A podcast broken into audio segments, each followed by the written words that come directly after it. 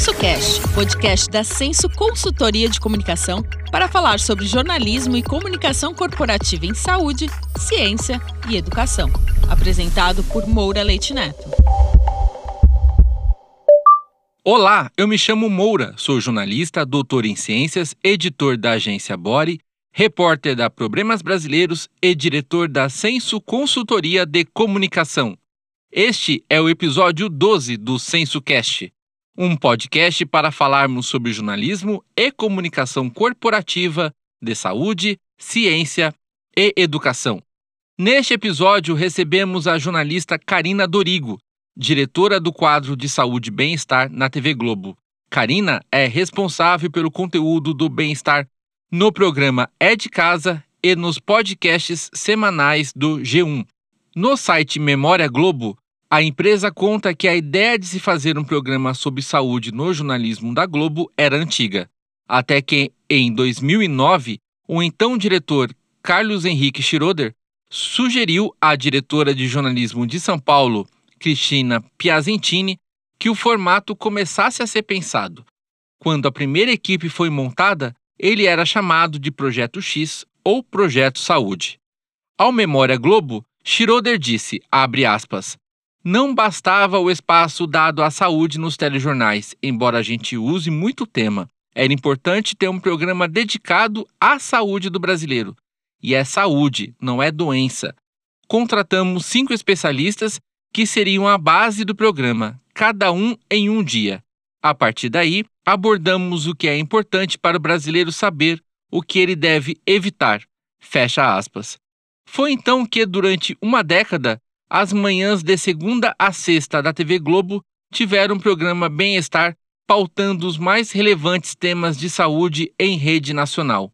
Eu pude evidenciar o impacto positivo do bem-estar em minha tese de doutorado. Embora seja jornalista, o meu doutorado foi em ciências com ênfase em oncologia. Cursei no AC Camargo Cancer Center. Nele, investiguei o papel da comunicação, entre outras variáveis, em contribuir para o diagnóstico precoce de câncer de mama. Um dos achados que tive com esse estudo foi identificar que o risco de câncer de mama avançado é cerca de duas vezes, 200%, maior entre as pacientes que não assistiam ao bem-estar. Câncer de mama avançado, como sabemos, demanda tratamento mais agressivo e são menores as chances de cura. Em 2019, o bem-estar deixou de ser um programa fixo mas seguiu com destaque na programação, com presença constante nos programas Encontro e É de Casa, além de conteúdos no portal G1, incluindo o podcast Bem-Estar, que já conta com quase 200 episódios. Para falarmos sobre a trajetória de quase 15 anos do bem-estar, a nossa convidada é a jornalista Karina Dorigo, diretora do bem-estar da Rede Globo. Karina é responsável pelo conteúdo do bem-estar no programa É de Casa e nos podcasts semanais no G1. Olá, Karina. Quais foram os momentos mais marcantes do bem-estar no período de uma década em que foi um programa fixo na grade da TV Globo? E emendo essa pergunta já agradecendo sua presença aqui no SensoCast, episódio número 12. Obrigado, Karina. Bom dia, Moura. Bom dia para os ouvintes. Eu que agradeço o convite. Muito obrigada. Uma honra. É, olha, eu vou dizer para mim, assim, os momentos mais marcantes foram assim, foi um quadro que a gente tinha chamado Aprendi com Bem-Estar. É, era um quadro que a, os próprios telespectadores eles mandavam muito para a gente. A gente tinha um, uma, um e-mail que era Fale com o Bem-Estar. Então o quadro acabou surgindo por causa desse e-mail que as pessoas mandavam para a gente contando alguma coisa que elas tinham aprendido com o programa. E a gente começou a receber muita, muitos e-mails assim. E a gente, é, primeiro a gente ficou muito feliz, né, com esse retorno. E aí a gente imaginou transformar isso num quadro, assim, mostrar a repercussão das informações que a gente passava na vida das pessoas. E aí a gente começou a gravar com essas pessoas, né? Então a, a gente tinha de tudo, assim, pessoas que falavam que descobriram é, um câncer de intestino, que emagreceram, que conseguiram salvar alguém que estava engasgando, é, alguém que estava se afogando. Então, a gente eh, teve esse quadro durante muito tempo no programa. E a outra coisa que, que foi marcante para mim foi um projeto que a gente tinha chamado Bem-Estar Global, que eu coordenei por uns quatro ou cinco anos, que a gente apresentava o bem-estar ao vivo em algumas capitais do Brasil. E aí, nesse dia, a gente fazia uma parceria com sociedades médicas e com instituições é, é, ligadas à área da saúde, e também com a, área da, de responsabilidade social da TV Globo e com o SESI.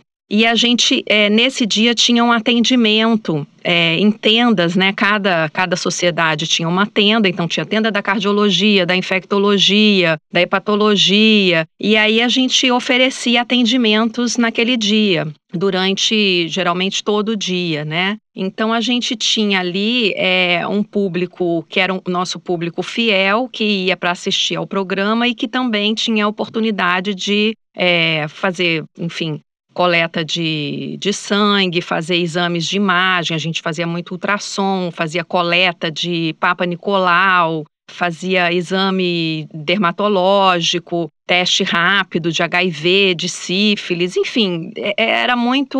Uh, tinha um retorno muito bacana, né? Então a gente fez esse, esse trabalho durante uns quatro, cinco anos e, e era muito interessante porque, apesar de ser o mesmo a mesma fórmula, né? Em cada lugar é muito diferente, né? Que a gente tem um país tão diverso, né? Então cada lugar era um universo muito diferente. Então a gente chegou a ter 20 mil pessoas assim num evento desses, né? Então foi muito, foi muito bacana, eu acho, esse projeto. Muito bacana. E Karina, como foi feita a transição do bem-estar de um programa fixo para quadro do encontro e do É de Casa? Então, Moura, foi feito de uma maneira muito natural, como um conteúdo da, do que a gente chama de Supermanhã da Globo, né? Porque o bem-estar, ele, desde sempre, ele nunca foi só jornalismo, né? E aí, quando ele passou é, do departamento de jornalismo para o departamento de entretenimento, foi uma coisa natural, porque o bem-estar já era, assim, é, uma fórmula é, do que a gente chama de infotainment, né? Que mistura informação com entretenimento. Ele sempre teve esse DNA, né? Então, foi muito natural que esse conteúdo passasse a fazer parte dos programas de entretenimento da Globo. Karina, atuando como assessor de imprensa, eu pude algumas oportunidades acompanhar como vocês constroem a pauta. E é admirável o cuidado que vocês têm na apuração. Gostaria que você contasse ao nosso público um pouco sobre esse processo de construção das matérias e como a equipe se envolve em cada etapa. É, então, Moura, desde o início do bem-estar, a gente teve sempre assim como meta informação útil de saúde. Então, pra, a gente sempre pensou isso quando era um programa e agora quando é um quadro e tal. É, qual é a informação útil de saúde que a pessoa vai tirar daquele conteúdo, né? Então, se a gente entende que é, numa entrada do bem-estar hoje, que é um quadro, a pessoa consegue aprender uma coisa útil de saúde que ela leva para a vida dela, para a gente é é, é, isso, entendeu? Essa, esse é o nosso objetivo. Então, assim, se ela aprende a lavar a mão adequadamente, se ela aprende a fazer uma higiene do sono antes de dormir, é, se ela aprende que subir escada pode ser uma atividade física que ela pode fazer, que é barata, não custa nada e pode é, melhorar a qualidade de vida dela, enfim, coisas que são simples geralmente, né? Então, a gente sempre pensa é, isso quando a gente decide por uma pauta, né? A gente tem uma reunião de pauta semanal para decidir o conteúdo do sábado e a gente vai falando no dia a dia para decidir o conteúdo do, do que vai no encontro, né? Que é um programa diário. Uma vez que a gente escolha um tema, e hoje o nosso foco, assim, são pautas que interessem a milhões. Então, assim, a gente procura sempre é, um assunto abrangente, um factual da semana, ah, pode estar ligado a alguma agenda de saúde. É, uma vez que a gente decide o, o, tema da, da semana, a gente vê dentro daquele tema o que, que pode ser reportagem e o que, que é estúdio. Porque as nossas reportagens, elas sempre foram complementares ao estúdio, porque no estúdio a gente tem um especialista falando. Né? Então, pra, até para a gente não repetir o conteúdo. E aí a gente começa a escolher o profissional que vai falar. Então a gente pesquisa o currículo das pessoas, vê quem é que fala melhor sobre esse tema, vê quem são as pessoas que têm mais experiência no tema e, evidentemente, pessoas que têm facilidade de comunicação na TV, né? Porque às vezes você tem um profissional excelente naquele tema, mas que não tem o timing de televisão, que é uma coisa muito específica. Principalmente é quando a gente está falando do especialista que vai ao vivo no estúdio, né? Aí precisa ter um timing ainda mais específico, ser muito direto, conseguir passar uma informação concisa, né? Em pouquíssimo tempo. E aí a gente faz uma apuração com esse especialista. Essa apuração a gente faz é, não só em estudos sobre o tema, mas também com aquele especialista, até para a gente ter certeza de que aquilo que a gente pesquisou sobre o tema é também a opinião do especialista, porque a gente não quer levar dúvida para o nosso telespectador, né? A gente quer levar uma informação que ele que seja muito direta, né, e clara para ele, né?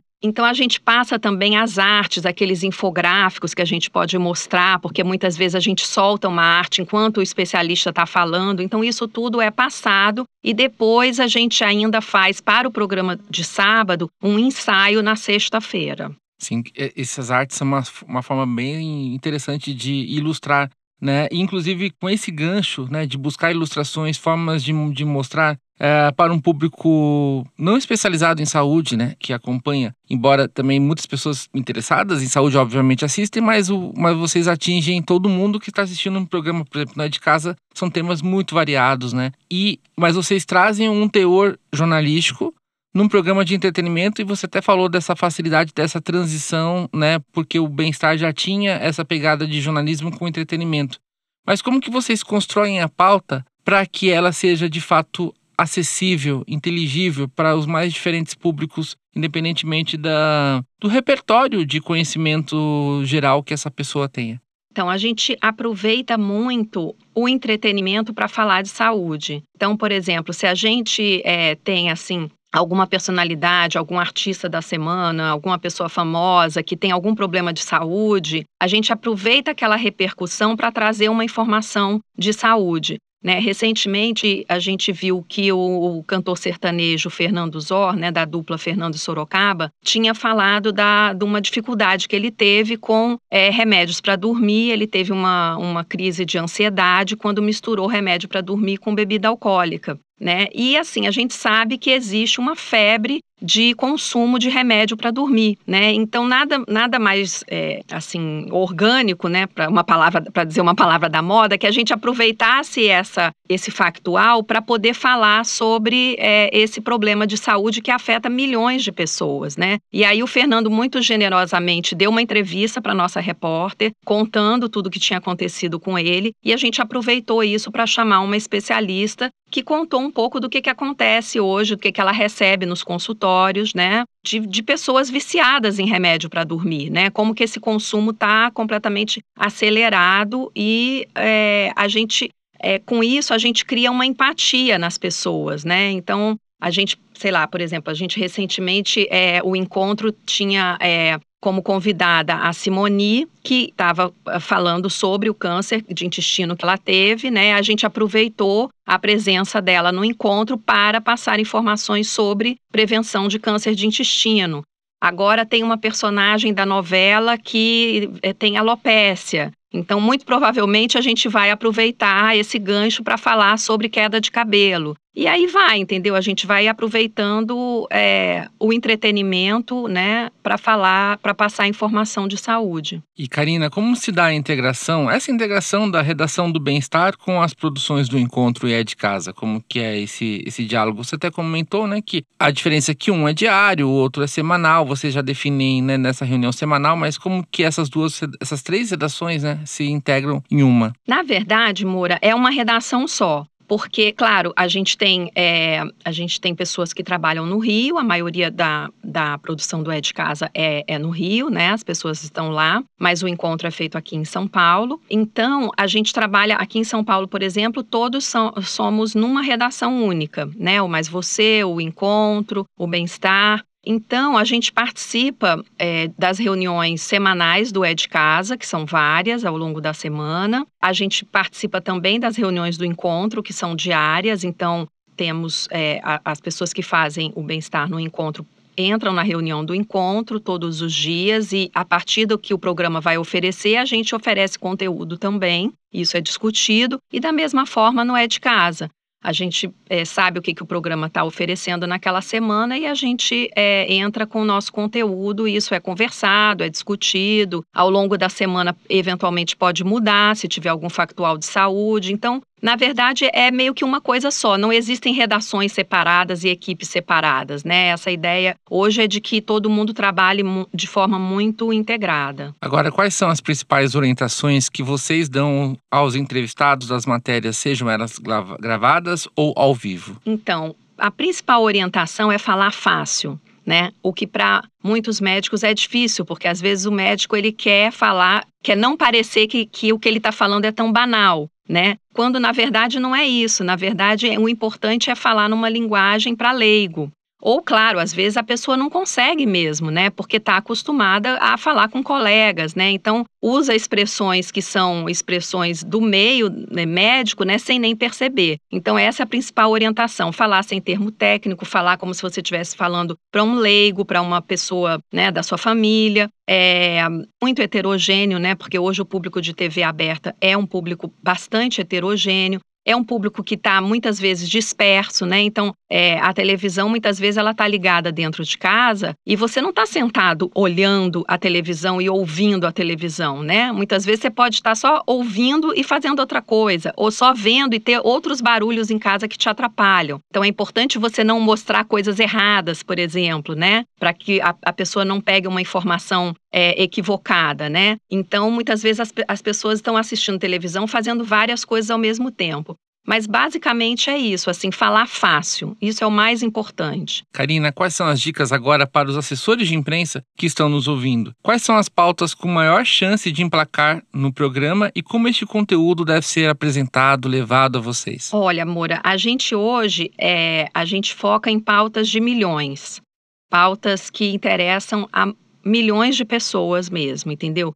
Assuntos muito específicos a gente não tem feito. Talvez assim no podcast a gente até tenha como falar de assuntos mais específicos, porque o podcast ele é muito nichado, né? Ele é para um, um grupo de pessoas mais, é, ele é muito mais focado, né? Mas na televisão aberta não. É, a gente gosta muito de pautas que interessam as famílias, que são pautas que a gente pode chamar de intergeracionais, assim que tem interesse desde a criança até o avô, a avó, que eventualmente moram junto naquela família, né? Temas de, de saúde que tenham tratamento no SUS. Às vezes a gente tem coisas incríveis que acontecem na área da saúde, né? Tecnologias avançadíssimas, mas que elas estão disponíveis para meia dúzia de pessoas. Então, não interessa a gente falar sobre isso, né? Porque você vai assistir, vai falar, bom, bacana, mas quando é que eu vou poder acessar isso daí, né? Claro, eu, eu não estou falando que isso é, é uma coisa que acontece sempre, para toda regra tem exceção, mas de uma maneira geral, a gente procura mostrar assuntos que estejam acessíveis a toda a população. Assuntos relacionados à longevidade. A gente tem, é, principalmente no É de Casa, a gente entra de manhã muito cedo às 7 horas da manhã, geralmente, a gente tem dois, duas entradas no É de Casa aos sábados, né? O É de Casa é um programa que começa às 7 da manhã e vai quase até meio-dia. Então, tem um público muito heterogêneo, mas esse público do início da manhã é um público é, de mais idade, muitas vezes. Então, pautas que interessem ao, a, as pessoas idosas, pautas que tenham a ver com longevidade, saúde, também nos interessam. E, Karina, o bem-estar, bom, é exibido, né, como já foi dito, uh, durante o, o encontro, é de casa, e hoje com as plataformas de streaming, Globoplay, por exemplo, essas matérias ficam disponíveis, né? E também tem a, a, repercussão que às vezes não se dá exatamente no durante a exibição, mas o material continua perene. Qual que é a preocupação, a atenção que vocês têm de, de ter esse conteúdo de, de, acompanhar a repercussão desse conteúdo nas plataformas multimídia. E não falando tanto agora do podcast, que eu vou, falar, vou perguntar mais especificamente depois, que é um, é um produto, uma, é um conteúdo especial que vocês têm, mas que você falasse um pouco desse. É, dessa possibilidade de, não apenas no momento da exibição, vocês terem esse alcance. É, isso hoje em dia é muito bom, né? Porque muitas vezes aquilo que a pessoa não vê na hora, né, ela depois acessa e ela pode inclusive compartilhar, né? Então, a gente tem realmente no Globoplay, é, os programas ficam na íntegra no Globoplay e também eles são editados em partes, né? Então, a parte do bem-estar, ela é editada separadamente, então tem na aba de trechos, tem as partes do bem-estar. E não é raro a gente estar tá entre é, é, os mais acessados é, no Globoplay, o que é muito bom. Uh, a gente até, quando a gente está na, na televisão, na, na transmissão do programa, Muitas vezes a gente faz as artes pensando nisso. Então, essas artes, esses infográficos, essas ilustrações que a gente exibe no programa, a gente exibe até com um selinho do bem-estar, é, a gente fala agora prepara a sua câmera aí, da câmera do seu celular, tira uma foto, compartilha, porque a gente pensa justamente em informações, vamos supor, ah, é o calendário vacinal, é, enfim, é uma informação útil que, que, que, as pessoas podem compartilhar, a gente coloca numa arte e na hora que o programa está sendo é, publicado, né, e, e, na hora que o programa está no ar, o apresentador até chama atenção para isso, fala assim, agora prepara a sua câmera, tira uma foto, compartilha no seu grupo, compartilha com a sua família, essa é uma informação de saúde que pode ajudar muita gente. Então a gente pensa nisso daí também e, e, é muito bom saber que esse conteúdo pode ser depois visualizado por muito mais gente, né? E agora vamos falar um pouco de, do formato que nós estamos utilizando aqui, que é podcast, né? Vocês têm o um podcast do Bem-Estar com quase 200 episódios já, né? Estão em 190 e poucos episódios. O podcast do Bem-Estar é uma oportunidade algumas vezes de vocês aprofundarem temas que vocês fizeram uma grande apuração e não necessariamente vocês tiveram um tempo disponível de TV para contar toda a história que vocês gostariam de contar? Existe isso? Então, Moura, eu adoro podcast, assim, eu sempre fui uma entusiasta desse gênero. Quando começaram a falar de podcast, eu lembro que tinha um curso na Universidade do Texas, no Knight Center para jornalismo, que oferece muitos cursos online para jornalistas, e eu logo fiz o curso porque eu falei assim, nossa, isso é sensacional, porque é, na verdade, é, é, é, a volta do rádio, né? é a volta do rádio é, que a gente, de, num, num formato um pouquinho diferente, que você pode ouvir a qualquer hora, em qualquer lugar, né? Então eu, eu acho é, fantástico assim o podcast e eu acho que é um conteúdo que você fala muito diretamente com seu ouvinte, né? Porque geralmente ele está com fone de ouvido, né? Então, assim, a, a, até a, a, interferência que outros conteúdos têm é muito menor, né? Então, acho que o podcast vai bem no ponto. Então, eu acho que para nós é muito, é uma oportunidade incrível justamente da gente se aprofundar em alguns assuntos. A gente sabe que o tempo de televisão é muito curto, né? Então, muitas vezes, assim, a gente pega o mais importante, o melhor que a gente tem e coloca na televisão mas tem muita informação útil que fica de fora, né? E que interessa aquela pessoa que está querendo se aprofundar naquele tema por qualquer motivo. Então, isso vai sim para o podcast. E muitas vezes o que eu procuro fazer é colocar o tema que vai no sábado, no É de Casa, colocar no podcast durante a semana. E aí a gente tem um QR Code que a gente põe na televisão e no final do, do tema a gente, é, no, no ar, a gente chama. Se você quiser mais informações, aponta a câmera aqui para esse QR Code e escuta o nosso podcast, porque daí você vai ter é, um conteúdo mais aprofundado. Então, acho que dá super certo o podcast. É, eu gosto muito de trabalhar essas informações no podcast. E, Karina, somando o período do bem-estar como programa fixo e como quadro né, dos dois programas é, da, da grade da Rede Globo, são quase 15 anos. Então, qual é o balanço que você faz do papel histórico do bem-estar para o jornalismo de saúde? Olha, Moura, eu acho assim, o bem-estar nesses anos todos, ele virou é, como se fosse assim a marca de saúde da TV Globo, né, da, da Rede Globo. Eu acho que a construção dessa marca, é, eu tenho assim muito orgulho de falar disso, porque eu acho que a gente conseguiu um respeito entre os profissionais de saúde, o que não é uma coisa fácil, né? E a gente conseguiu a confiança do telespectador. Então, eu acho que isso aí é, é foi o mais importante que a gente conseguiu, né? A gente ter atuado é, para as pessoas as quais a gente fala, né, que confiam na informação, sabem que aquela informação foi checada, foi apurada, que não é fake news, né, que não é uma informação ali é, aleatória e ao mesmo tempo saber que a gente conta com o respeito das pessoas sérias que realmente estudam saúde, que levam a sério esse conteúdo. Então, acho que esse seria o maior legado. E Karina, para os que queiram ingressar na área, quais são os desafios de se fazer comunicação em saúde no nosso país? Olha, Moura, eu acho que, é, apesar de saúde ser é, a maior preocupação do brasileiro, né, a gente vê isso em inúmeras pesquisas, né? Saúde está lá no primeiro lugar, né? Na frente de outros. E, e olha que a gente tem tantos problemas, né? E saúde está sempre entre as maiores preocupações, né? Eu acho que, assim, é, tem a questão do espaço, eu acho que é, eu sinto falta de mais espaço para falar de saúde na mídia. Eu acho que ainda o espaço é pequeno, é, poderia ser maior, porque eu acho que existe público para isso. É, eu acho que é um desafio também a gente estar tá junto com tantos é, influencers e tantas pessoas que publicam coisas sobre saúde sem, é, sem ter um embasamento científico, né? Sem ter um conhecimento daquilo que estão falando. Então, isso gera muita fake news e a gente sabe que muitas pessoas acabam publicando conteúdo e são seguidas por muita gente, né? E então é, é, é, complicado às vezes a gente lidar com isso, né? Então por isso que é tão importante a gente ser rigoroso na informação que a gente passa, né? Então eu acho isso uma, uma dificuldade, mas ao mesmo tempo é um estímulo para que a gente cada vez mais a gente siga firme no nosso propósito de informar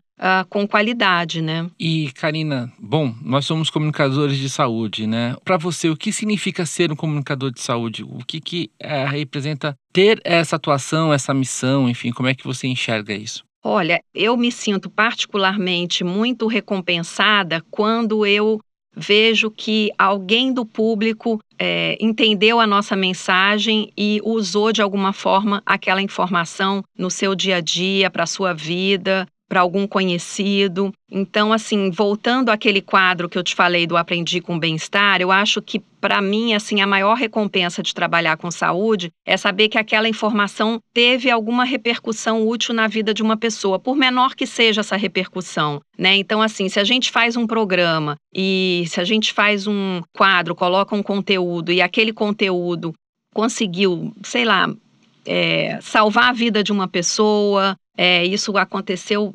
assim várias vezes e, e, eu acho que isso é tão incrível assim você conseguir levar uma através da informação, né? Você conseguir mudar um hábito, você conseguir mudar uma rotina, você conseguir mudar uma ideia que a pessoa faça, né? Você conseguir convencer de repente um pai, uma mãe que não queriam vacinar o filho a de repente vacinar, entendeu? Eu acho que é, é, são coisas muito simples, né? Eu acho que para quem realmente é apaixonado por saúde, como eu, eu sou, e tantos outros colegas, como tenho certeza que você é também, é, são coisas muito simples que fazem a gente feliz, né? Não precisa de muita coisa, né? Então, você vê que o seu trabalho teve uma repercussão real na vida de alguém, para mim isso é, é, é assim é o, é o que mais conta. E Karina, quais são as suas dicas para quem quer trabalhar com telejornalismo ou produção de programas de TV?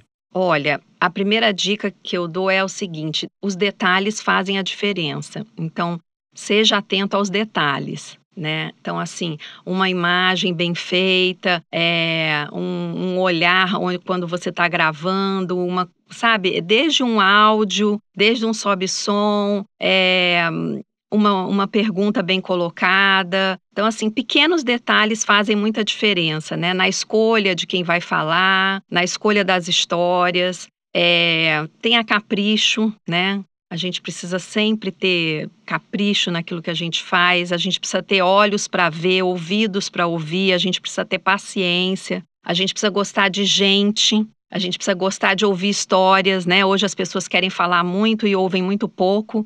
É, acho que a gente precisa estar bem informado, né? Então a gente precisa se informar em mídias confiáveis, a gente precisa estar preparado para aquilo que a gente vai fazer. E eu acho que no caso de televisão, no, no caso de, de, imprensa de maneira geral, mas no caso de televisão, ter muita humildade, né? Porque é, televisão a gente não faz sozinho. Né? Então, acho que humildade é uma, é uma qualidade importante para a gente ter a vida inteira. Sim. E Karina, parabéns por seu trabalho e de toda a equipe do Bem-Estar. Obrigado por ter aceitado o nosso convite, né, para estar aqui no episódio 12 do SensoCast.